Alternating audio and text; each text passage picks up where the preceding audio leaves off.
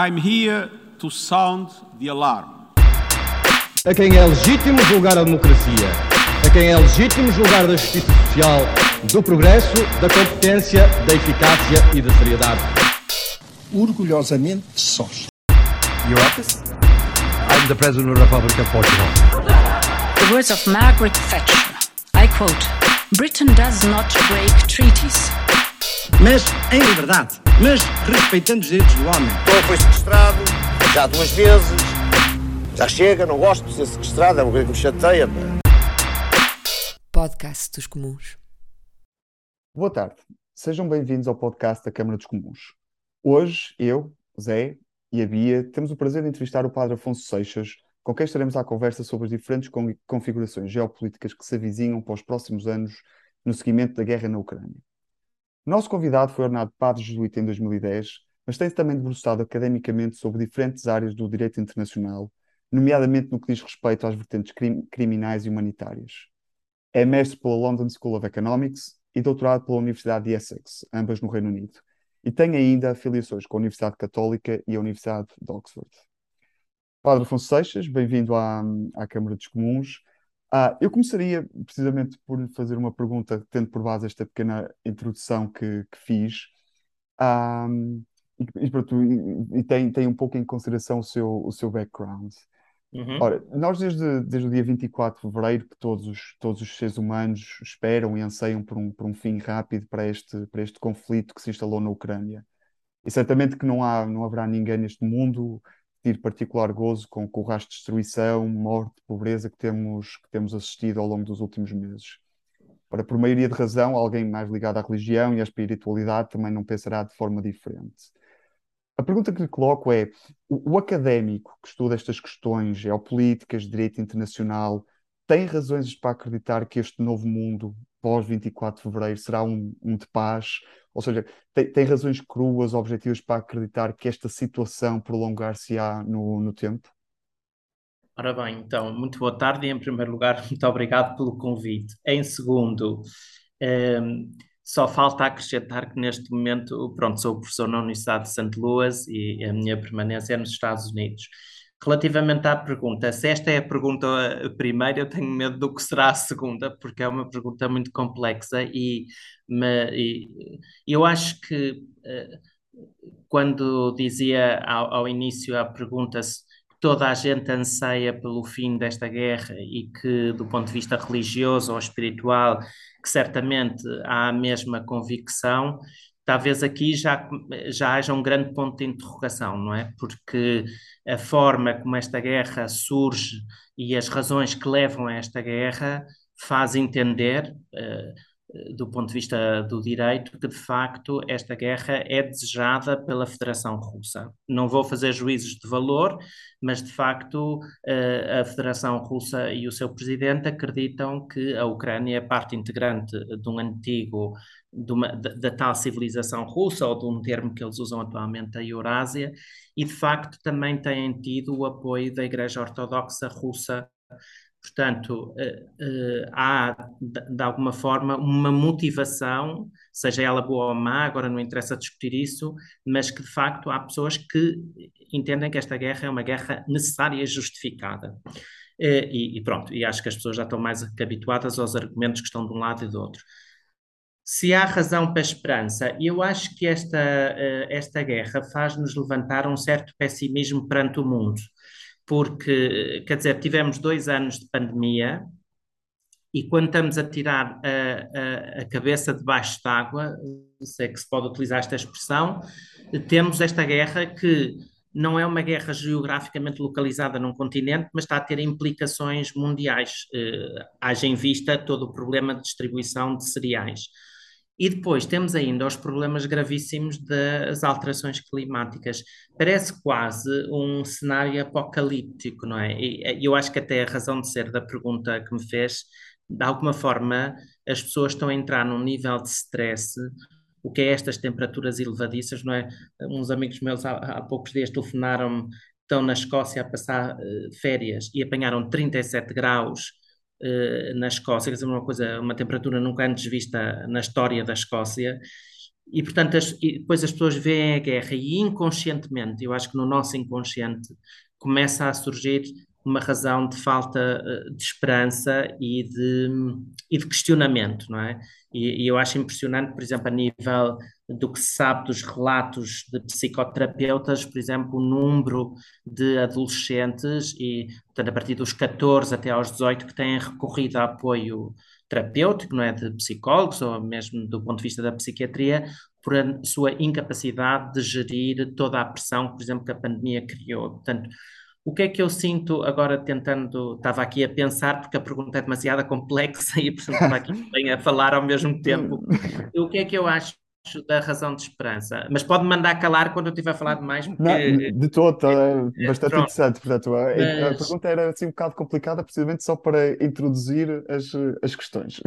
Sim, sim, não, não, fantástico. Eh, o que é que eu, o que é que eu sinto? Eu acho que agora é uma reflexão muito pessoal, não é? E apresentaram-me como padre, que eu agradeço, portanto também é- eu vou fazer aqui uma reflexão mais, um, um bocadinho mais ligada ao direito e uma reflexão mais ligada ao ponto da, da espiritualidade.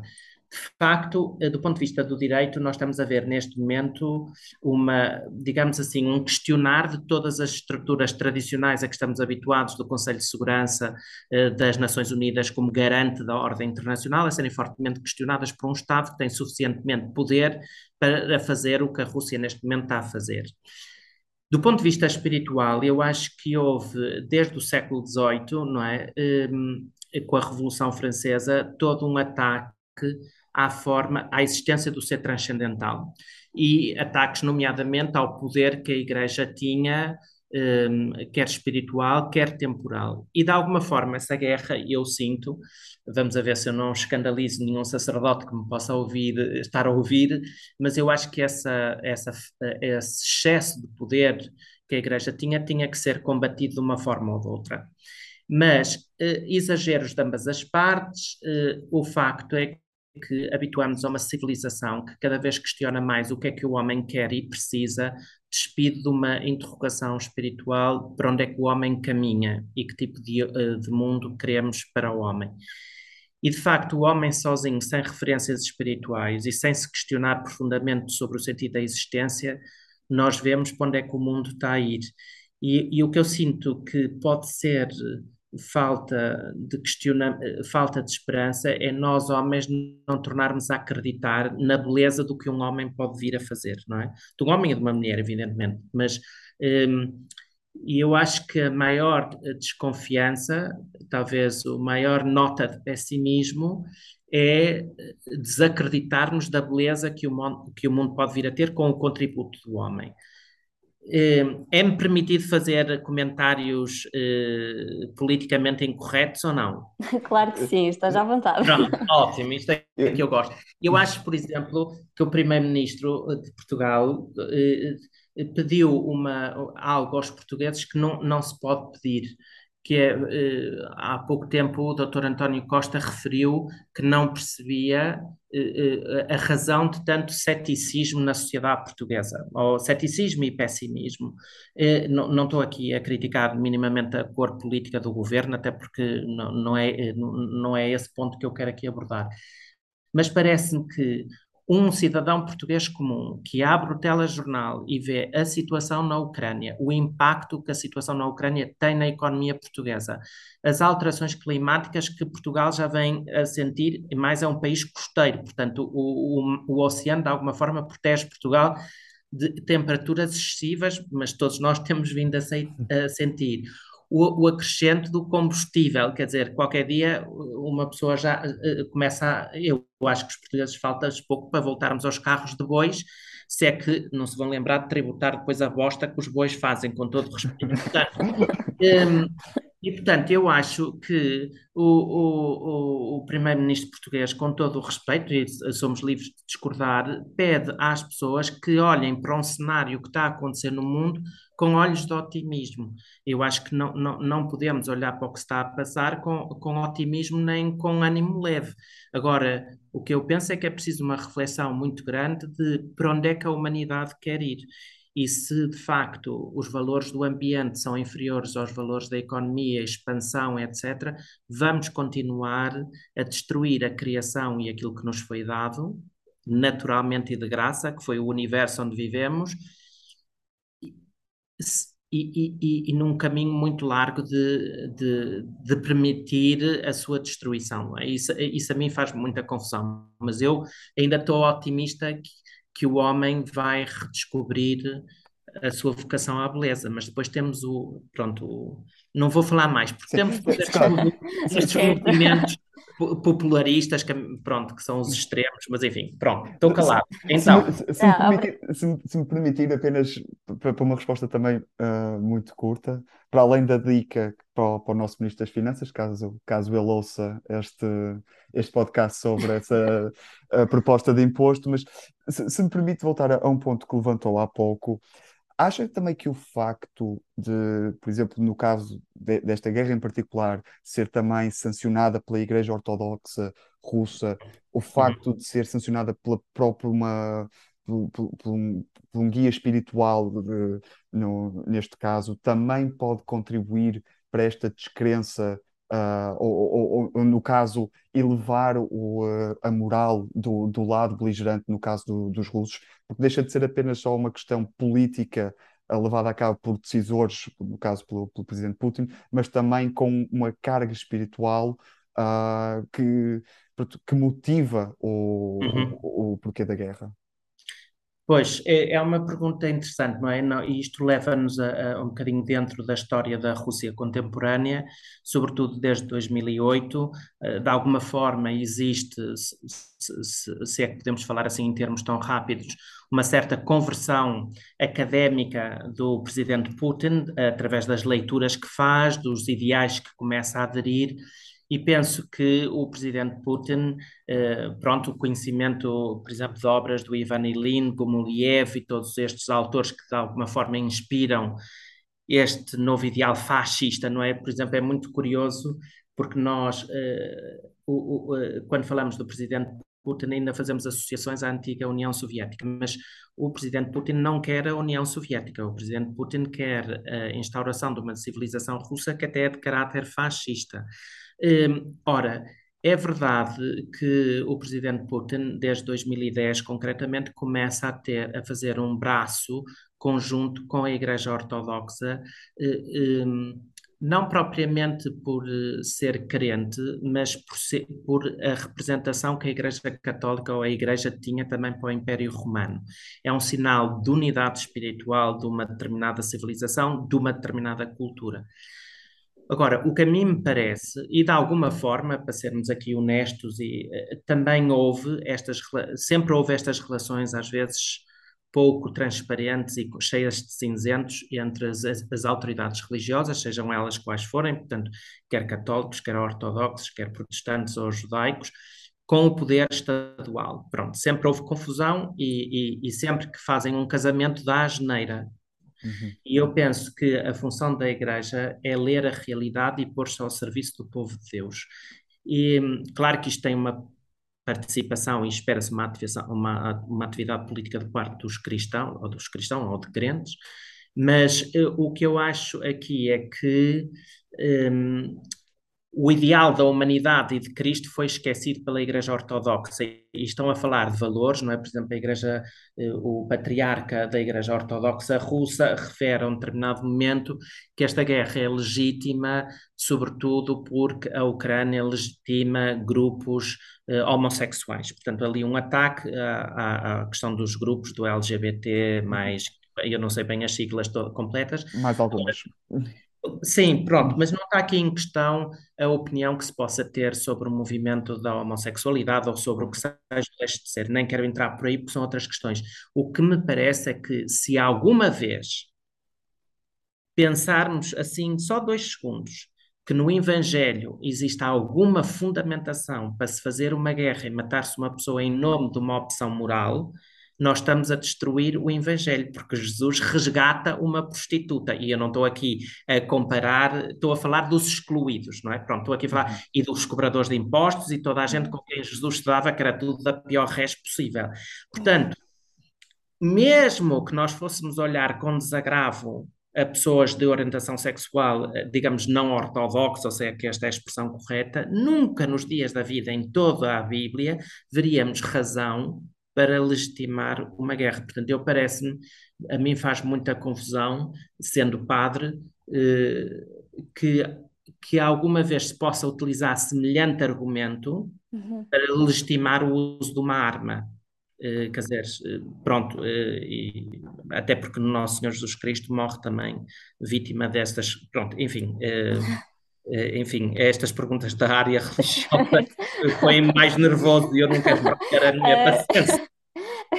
Assim sendo, eu se calhar vou passar para umas questões um bocadinho mais práticas uhum. e mais objetivas.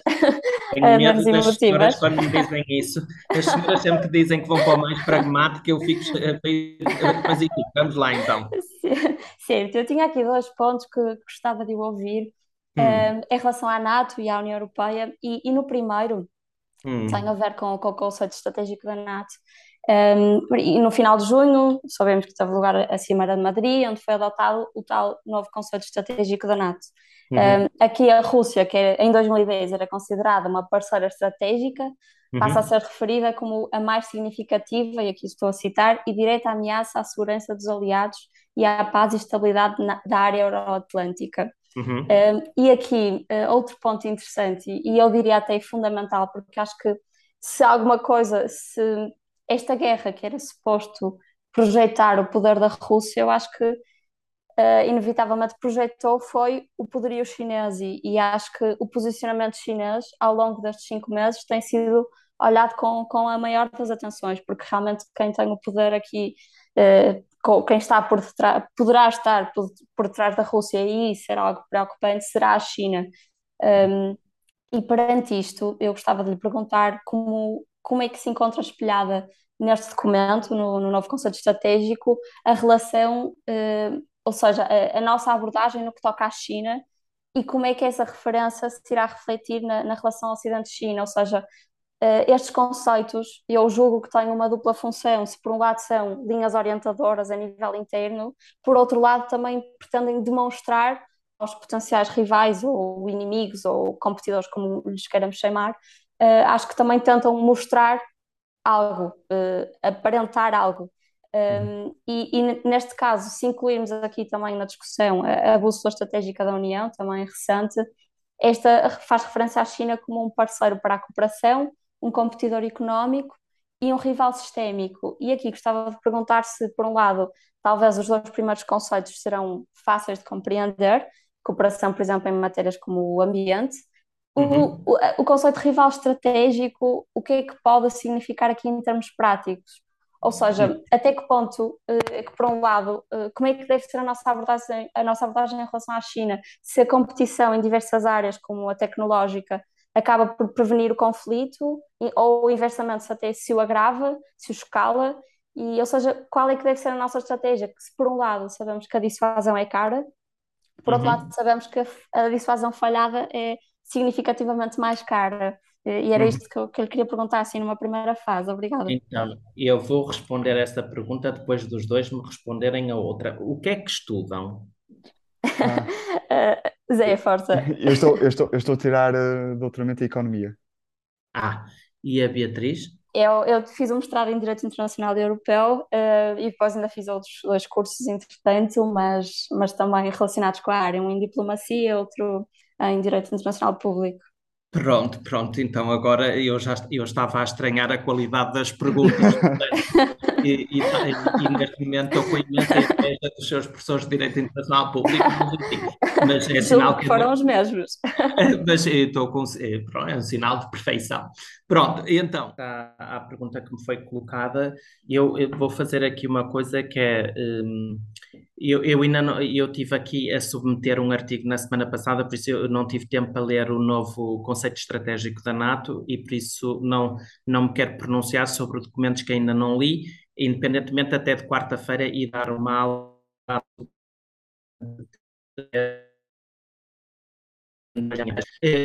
Esta questão da Rússia e, eh, e, da China não é uma questão nova, e eu falo da nova linha orientadora para tecnologias de guerra, pronto, que é a minha área de investigação, que saiu o ano passado, eh, já, tanto saiu quando o presidente Biden foi eleito, mas é um documento que vem da presidência do presidente Trump, em que precisamente já identificam a Rússia e a China como os, os eh, potenciais agressores.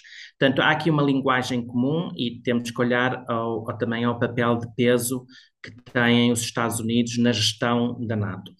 Ora, o que acontece, parece-me, com esta uh, intervenção uh, russa é que de repente temos um Estado, como a Federação Russa, que é produtor de gás natural e de petróleo nas toda a gente conhece, e vai encontrar em dois mercados eh, o, o, os, os escoadores de tanta matéria-prima, não só o mercado chinês, que está a aplaudir desde o início esta guerra, no sentido que compra gás natural e petróleo a preços muitíssimo mais baixos, e que tinha dificuldade de encontrar eh, petróleo e gás natural suficiente para as suas necessidades antes da guerra, pelos contratos que a Rússia tinha com outros, com outros países, nomeadamente a União Europeia. E depois temos outro país que não foi mencionado, mas que também é aqui um país que está a jogar numa certa ambiguidade, que é a questão da Índia. Portanto, são dois países que economicamente, se assim podermos fazer, mas às tantas aqui o Zé sabe mais do que eu, portanto isto é de leituras gerais, são grandes beneficiadores de, deste, deste conflito. Ora, eh, o que é que eu sinto? Eu sinto que, aliás, eh, pronto, a Beatriz às tantas sabe isto melhor do que eu, mas eh, atualmente tem-se vindo a criar uma expressão no âmbito do direito internacional que é a ambiguidade chinesa. Ou seja, quando nós temos uma declaração feita por qualquer Estado da comunidade internacional que não se percebe se nos estão a falar do cinzento, do amarelo ou do vermelho, diz isto é uma declaração com ambiguidade, ambiguidade chinesa. Portanto, eh, é quase como um provérbio, não é? Não assim, este fulano fala chinês, pronto. Hoje falamos da ambiguidade chinesa. Porquê? Porque entender a política internacional da China é objetivamente muito difícil. Portanto, jogam sempre nos cinzentos, a indefinição de conceitos é muito grande. Ora, a China, durante de facto muitos anos, ainda continua a fazer, eh, reproduzia tudo o que o Ocidente fazia, não é? Através das cópias, etc. Hoje, eh, quando se olhava ao, ao Atlas Global em 2018, a, a China, em termos proporcionais, não estamos a falar em número de indivíduos, mas em termos proporcionais, era o país que mais investia em tecnologias de informação e em tecnologia de guerra. O que é que eu quero dizer com isto? É que a China é um tubarão, não é? Eh, que, ou um vulcão que está continuamente a carburar sem ninguém ver e de repente estamos a ver os primeiros efeitos da lava a vir cá para fora. Ou seja, não só o poderio económico no mundo, não só a tecnologia chinesa que começa a ser também não só a mera reprodução do que se faz noutros países, mas também já terem caráter inovador e, e também a nível económico do, do que é o, o contínuo diálogo desafiante com a economia dos Estados Unidos, sobretudo desde a guerra, da última guerra. Portanto, o que eu acho é que um, há aqui uma. O, é quase. Eu não sei se. Não, não, sou da teoria do direito internacional, nem das relações internacionais, talvez um especialista dessa área fosse a pessoa mais, mais uh, especialista para falar destas matérias. Mas há aqui um certo novo clima de Guerra Fria em que nós temos o mundo quase dividido a réguas quadro os valores ocidentais, eh, muito próprio de economias liberais e, e, capitalistas, um centro, digamos assim, no, na projeção da economia dos Estados, associada também a uma maior proteção dos direitos humanos, e do outro lado nós temos eh, o valor do Estado como prioritário e a grandeza do Estado. Aliás, é muito curioso ver a fundamentação desta guerra da parte do presidente Putin, que é, eh, a, a questão não é tanto a riqueza económica ou o aumento do território, como muitas pessoas dizem, mas é o aumento da influência da civilização russa. Portanto, eu parece-me que ao vermos, eh, quer dizer, eh, há uma coisa que eu acho curiosa, lendo a história do direito internacional e lendo a história da humanidade, nós não temos uma intervenção como a Rússia faz desde a Segunda Guerra Mundial. É uma coisa absolutamente sem precedente. Está bem, tivemos o Iraque a invadir o Kuwait, mas rapidamente a NATO interveio e, e, e, e a situação se resolveu em meia dúzia de dias. Nós, neste momento, temos a Europa e os Estados Unidos e todos os países que veem esta guerra como ilegítima a controlarem-se de, de terem uma intervenção direta com a Rússia pelo medo que temos a uma guerra nuclear. Mas, ao mesmo tempo, a Rússia faturou no mês de junho 1,6 bilhões de dólares a mais do que tinha faturado em março.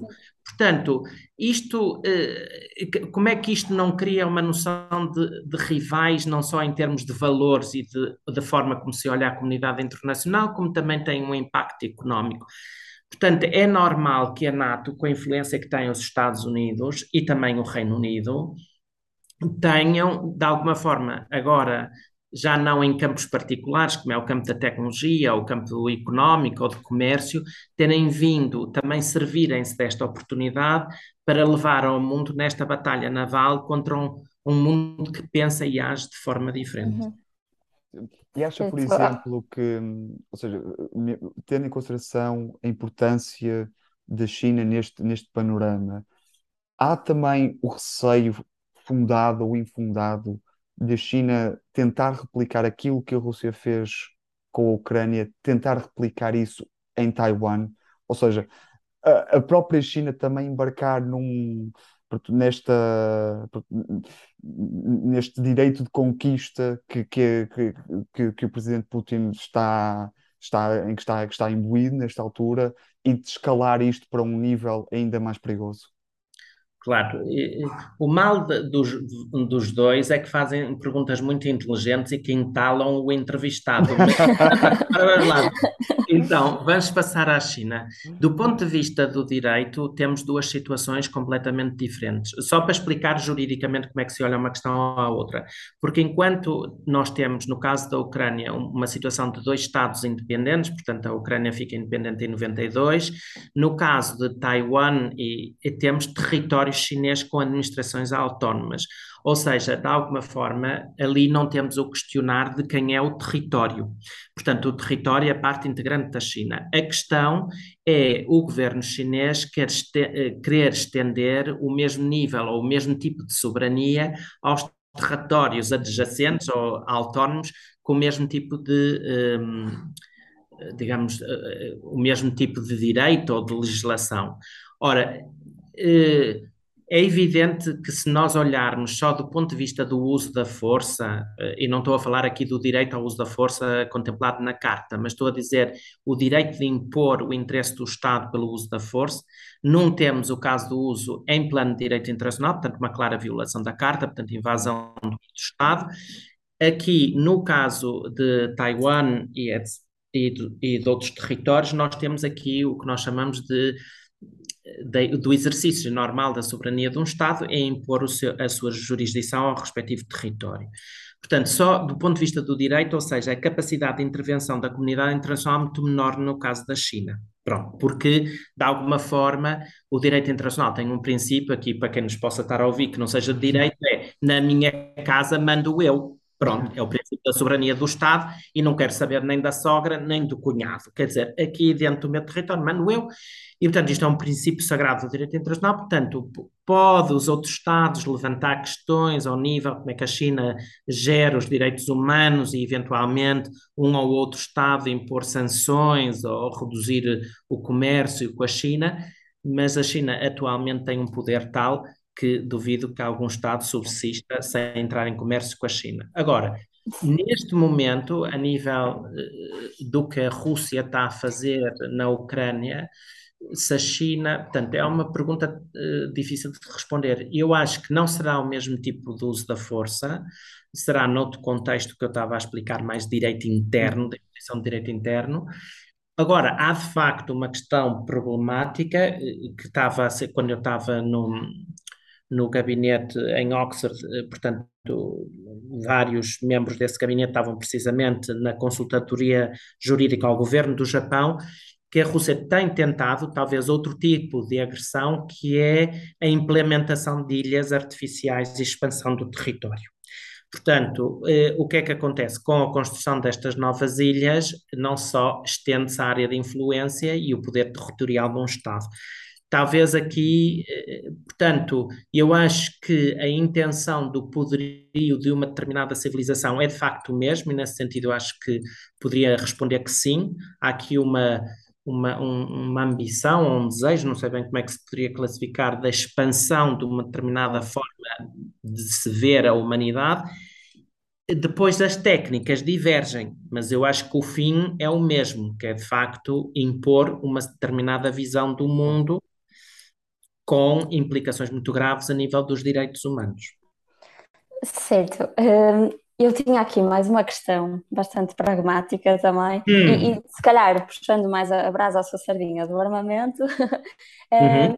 relacionada aqui com a, com a bússola estratégica da União Europeia, não sei se, se uhum. já teve a oportunidade de ler o documento todo, eu ainda não acabei, confesso, uhum. um, eh, e aqui, mais na ótica de, de, da complementaridade entre, entre a União Europeia e, e a NATO, Uh, numa ótica de será que devemos estar dependentes das contribuições dos Estados Unidos. Neste momento, os Estados Unidos uh, suportam, julgo que é 70% do valor total das contribuições da NATO, e uhum. neste sentido surge a bússola estratégica, talvez a continuar aquele caminho da, da, autonomia estratégica da União Europeia, já há muito tempo apregoado, uh, e esta bússola foi intensivamente reescrita não é? após o 24 de fevereiro, que o documento já estava uhum. praticamente pronto.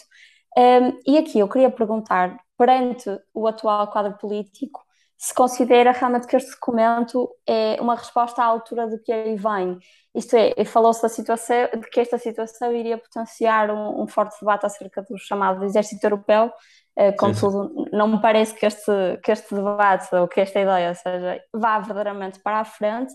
No entanto, uma maior integração militar a nível da União Europeia, mesmo pondo a hipótese que Joe Biden é um atlantista, mas o próximo líder poder, poderá não ser, uh, uhum. que se, se, acha que este, este documento se, se realmente está à altura do, do que aí vem, se, em termos de integração militar, e, e, quais, quais as dificuldades que uma maior integração a nível da União Europeia uh, traz, qual a viabilidade e, e, por exemplo, na minha opinião, eu julgo que tem muito a ver com a coordenação do investimento, porque a União Europeia, até 2015, julgo que era o, o segundo maior investidor em termos militares. Agora é ultrapassado pela China, mas, mas a, a margem é muito pequena. Uh, no entanto, eu acho que este, este investimento é descoordenado, só. Por isso, até que ponto é que a União Europeia poderia investir melhor, capacitar-se melhor e ser um ator relevante uh, neste, nesta nova geopolítica e até que ponto é que o deveria ser? Pronto, em primeiro lugar, gostava de dizer que no futuro espero encontrá-la para trabalharmos juntos, mas. Mas, mas pronto, agora, relativamente à pergunta, ora bem, eu acho que existe um, um pré-guerra e um pós-guerra, ou seja, a utilidade do documento antes e depois. Eh, relativamente ao pré-guerra, o que é que nós assistimos? Assistimos a um pacto da NATO em que, de facto, a Europa é de alguma forma convidada a desmilitarizar-se e eh, porque aos Estados Unidos também interessa que a Europa se desmilitarize. Se nós formos ver onde é que estão as empresas de construção de armamento, nós vamos ver que poucas existem no, no, no, eh, no, continente europeu. E, portanto, onde isto são negócios que envolvem, como podem imaginar, bilhões e bilhões de orçamento, e, portanto, os Estados Unidos também tinham interesse em assegurar a defesa. Ora, a Europa tem-se vindo a confrontar com situações de tensão muito grandes, mesmo antes da própria guerra. Ora, nós temos a situação da Turquia, que é um desafio à União Europeia, se entra, se não entra, e todos os problemas que coloca. Temos a situação dos novos movimentos de direita ou de extrema-direita, como por exemplo é a situação da Hungria. Temos os problemas que a Polónia, que agora com esta questão da guerra se aligeiraram particularmente, mas antes da guerra começar, a Polónia e a Hungria estavam ali num braço de força contra certo. a União Europeia. E portanto, o que é que acontece? Acontece que não só há uma necessidade, eh, parece, é? parece-me a mim, da minha forma de entendimento, que existe da parte do, do cidadão europeu a percepção que estamos a ficar um bocadinho escravos, não só de uma defesa norte-americana, como isso também não tivesse vantagens, e em segundo lugar, que estamos a ficar escravos das necessidades humanas dos países mais pobres, como a entrada de refugiados e de imigrantes, etc., na Europa. Estas duas forças faz com que os governos também, já só para como medida populista, anunciem novas medidas de, de, de soberania, de reforço da polícia e, e do armamento. Pronto. Em segundo, eh, porque existe um sentimento de vulnerabilidade da parte dos cidadãos europeus. Pois, em segundo lugar, no pós-guerra e todo o documento da União Europeia, eu acho que é, é muito difícil, eh, porque eu, eu vou-lhes dizer qual é a minha dificuldade a responder, porque as pessoas, quando veem um padre a falar, sobretudo sobre a matéria de direito internacional, estão à espera que eu lance água benta sobre tudo, não é? E, portanto, um padre reflete sobre a realidade e, neste momento, eu estou a refletir até um bocadinho em voz alta, porque há aqui questões que me colocam que às vezes não debrucei o tempo que já deveria ter debruçado sobre elas. Portanto, também agradeço por me espicaçarem, mas o que eu sinto é que, eh, independentemente do valor que o documento tem e de um desejo de alguma de maior homogeneidade entre a Europa e, nomeadamente, a possibilidade de, de, de existir um exército europeu, que eu acho que nunca seria possível, já posso responder porquê.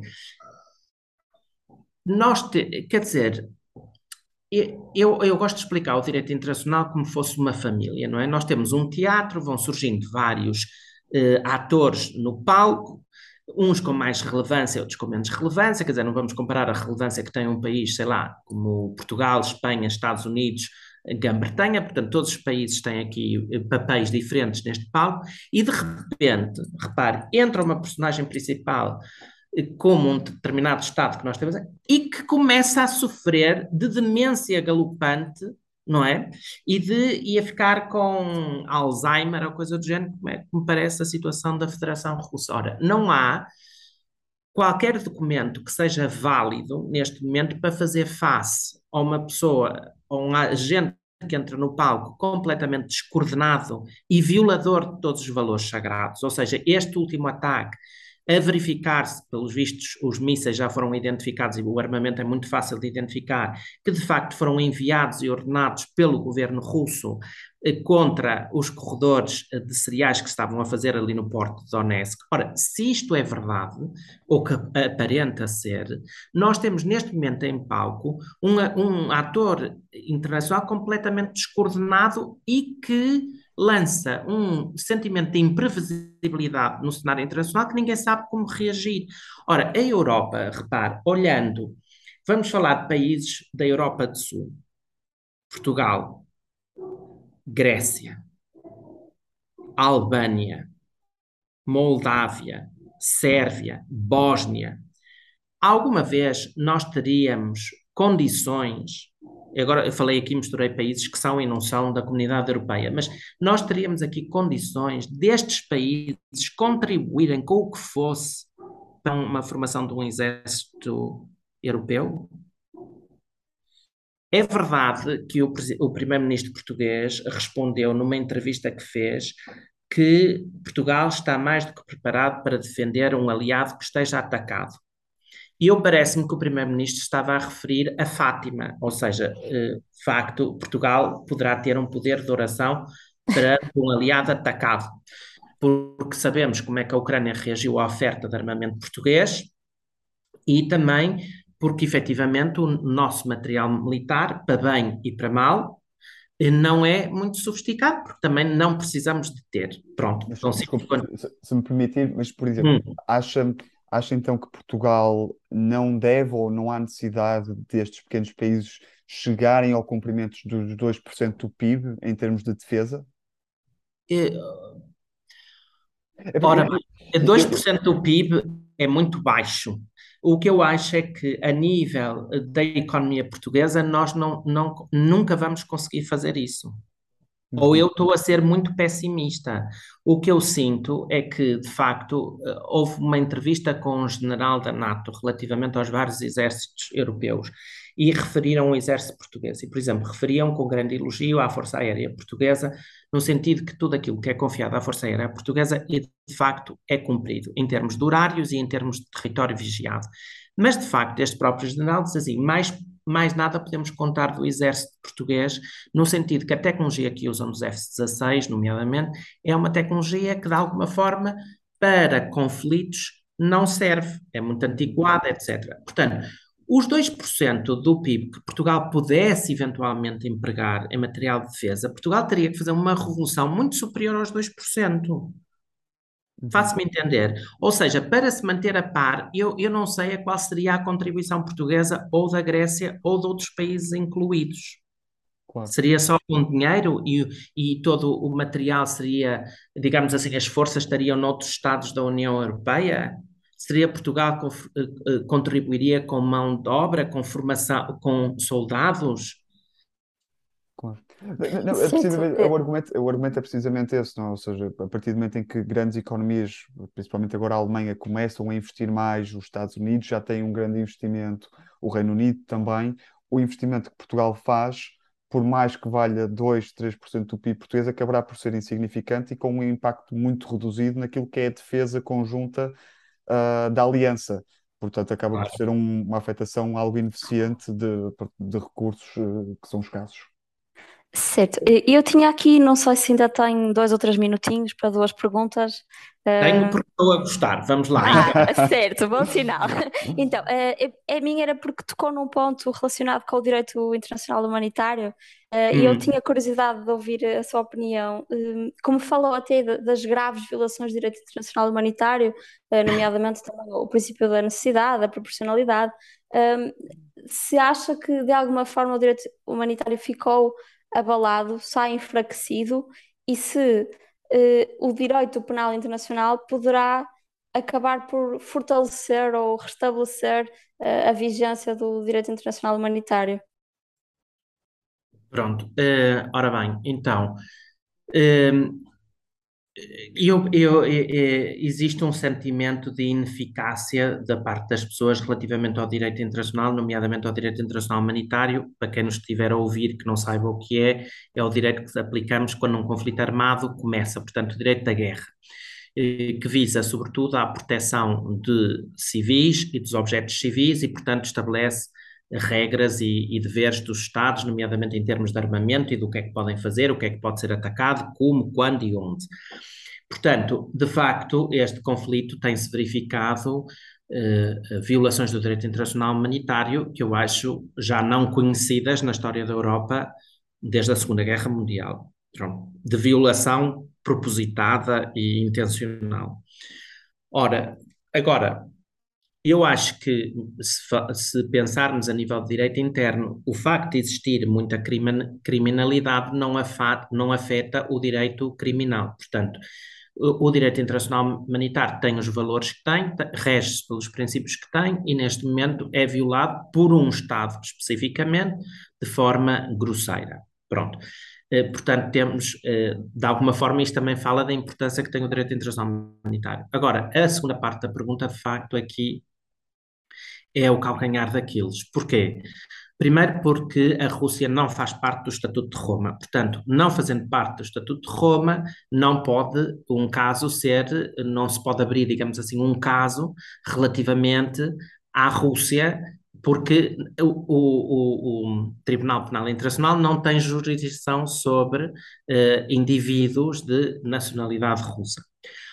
Ora, eh, é verdade que o, o procurador eh, iniciou uma investigação ao abrigo do artigo 14 do Estatuto de Roma, uma investigação sobre as violações, potenciais violações e crimes de guerra efetuados pela Rússia.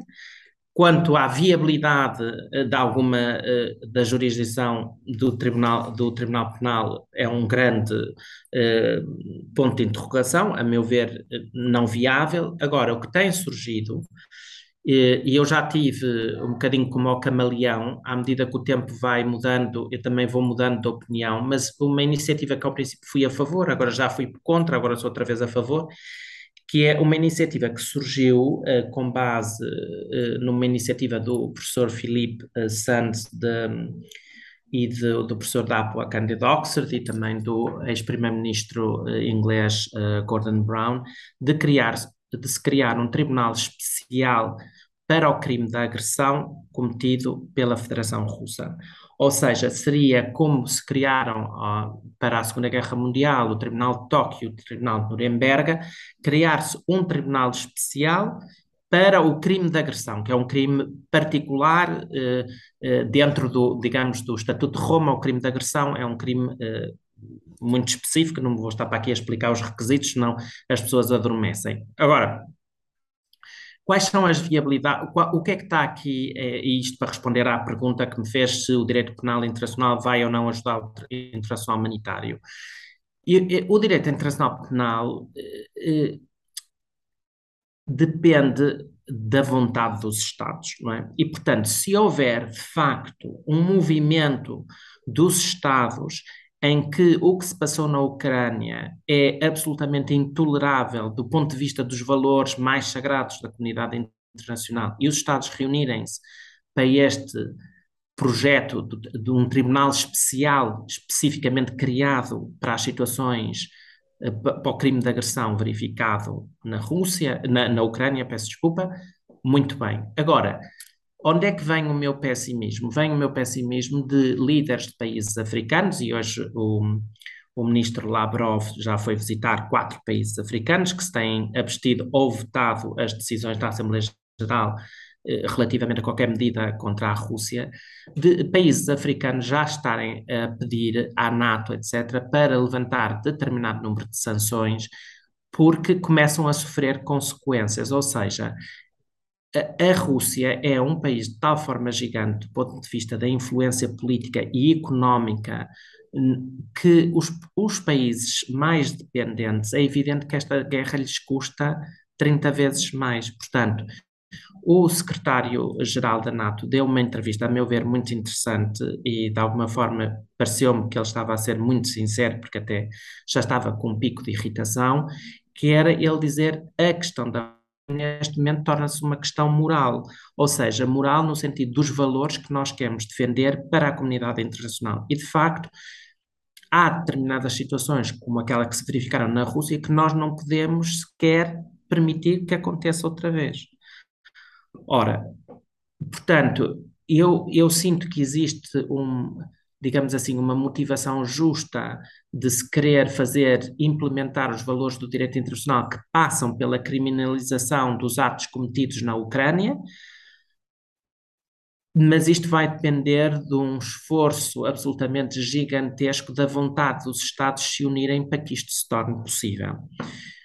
Uhum. Pronto, grande ponto de interrogação. Talvez concluindo é o seguinte, e às tantas aqui o Zé sabe mais do que isto, e portanto podemos entrar aqui em diálogo, que é o que eu sinto é que, independentemente como, como for o fim desta guerra, eh, que todos esperamos que seja breve, mas isto esperamos que seja breve desde quase o início que ela começou, não é? Mas claro. uh, e, isto cada vez é mais um dia, mais uma semana, mais 15 dias, pronto.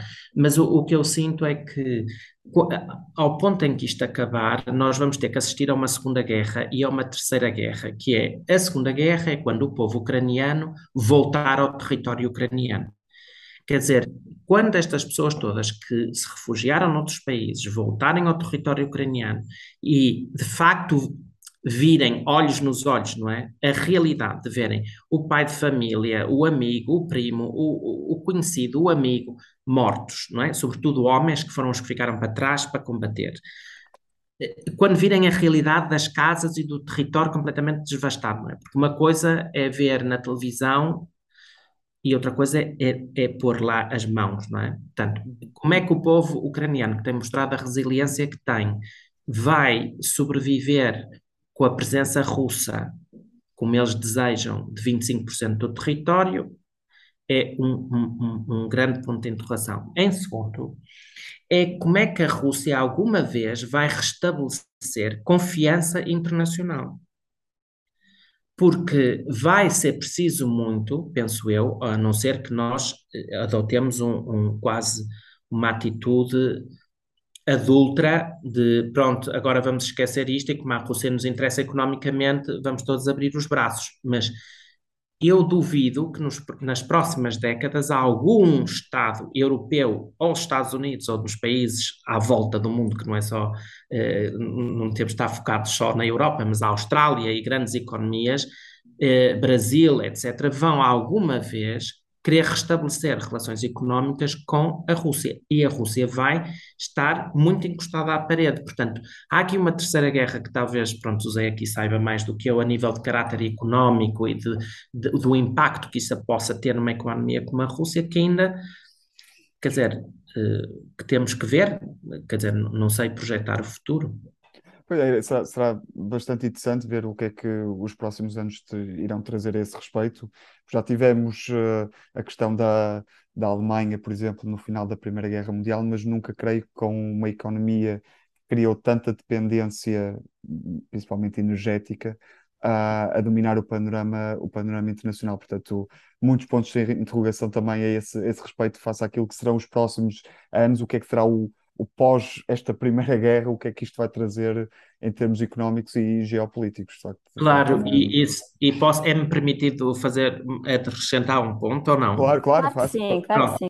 Não, porque estava aqui com medo dos horários, mas é, eu, eu, há uma crise que não se tem vindo a falar e que tem é, envolvida com as novas tecnologias, não é? Portanto, eh, a Rússia tem investido tremendamente, não é só a Rússia, mas eh, em, na tecnologia cyber, não é? E todos nós sabemos a questão dos problemas que os, a tecnologia cyber levanta em termos de vulnerabilidade dos Estados, mas nunca se fala do consumo de energia com uma rede neuronal, portanto, rede neuronal, estamos a falar do tipo de algoritmos que são precisos para, eh, eh, eh, portanto, o tipo de programas ou algoritmos que são precisos para eh, organizar este tipo de ataques, quer a, tipo, a, a, nível de sistemas autónomos, sejam eles de cyber, quer sejam sistemas armados. Ora, a crise que nos vai surgir no século, fim do século 21, 22 é a crise energética que é os Estados lutarem para terem energia. E a crise energética, apesar de Oxford já ter publicado o ano passado, o ano passado não, saiu agora em fevereiro de 2022, um livro só dedicado à complexidade da guerra energética nos próximos, uh, nas próximas décadas, é, uma, é um problema, por exemplo, que eu não ouço da parte dos líderes políticos. Ou seja, o nível de segurança que os Estados têm vai depender de tal forma da capacidade de produção de energia, que é outro tipo de crise que não estamos a falar dela, não é? E, e, e, portanto, há de ver, um, há de vir ainda muito, muitos problemas desse lado. É também interessante questionar, por exemplo, até que ponto é que as, as, próprias sociedades ocidentais estão dispostas a reduzir um pouco o seu nível de bem-estar, precisamente como resposta a esta, esta crise, não é? Ou seja, o, a própria sugestão da, da, da Comissão em reduzir em 15% o consumo claro. de gás uhum. neste inverno, ou seja, até Mas viu a resposta do nosso ministro, não Exatamente. é? Exatamente. as mãos na cabeça e com razão, não é? Num país como Portugal, a fazer um abate de 15% tem um impacto que não tem noutro país, não é? Como, é óbvio, como é óbvio. Assim, mas lá está o ponto, ou seja, é, certamente que em Portugal a maioria da população estará, obviamente, a favor de sanções e contra, contra a Federação Russa e apoiar o máximo possível o povo ucraniano, mas até quão longe é que vamos nesse, nesse apoio? Estamos realmente dispostos a sacrificar parte do nosso bem-estar em prol desse, dessa ajuda? Portanto, é uma questão termina também... com... Claro, é que está a terminar com a minha pergunta, que é Exatamente. é inicial, é que se nós não pensarmos para onde é que queremos ir e o sentido disto tudo, vamos continuar a andar de sabores uh, de interesses uh, temporais que não nos permitem sair desta crise. E isto, uhum. isto a mim é que eh, me faz uh, profunda pronto, confusão. A, a, longo prazo, não é? Até que ponto é que sacrificamos as coisas uh, claro. para, no longo prazo? Olha, eu vou dar aqui um durante muitos anos. Eu vou dar aqui um exemplo que me pareceu óbvio, quer dizer, que reflete precisamente os pontos que estão a tentar realçar aqui, que é numa, quando começou a guerra, portanto lá nos Estados Unidos, na universidade onde eu estou, eh, pronto, como em todas, não é? Organizaram-se logo conferências sobre a intervenção na Ucrânia e, e, pronto, eu lá dei uma delas e, e, e, um dos participantes na conferência disse: Mas porquê é que nós não resolvemos este problema com a Rússia imediatamente, etc.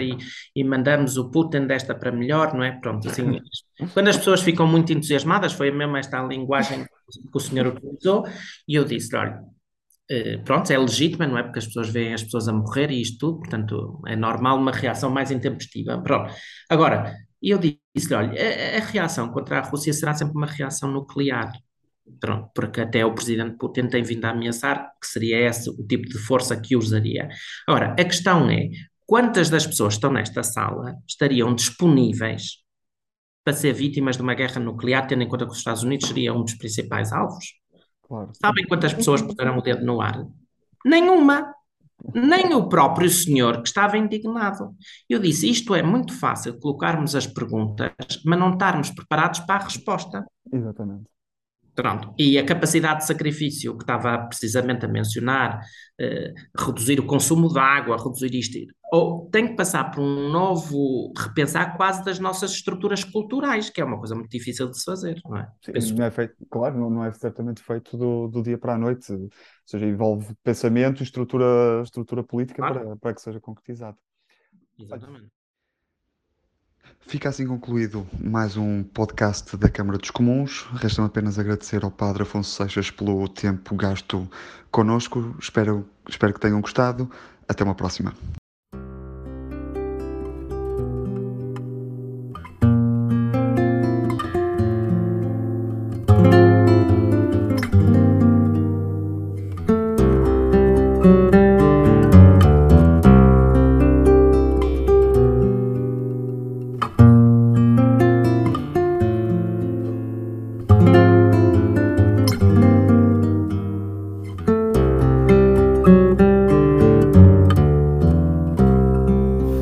Bonita festa, pá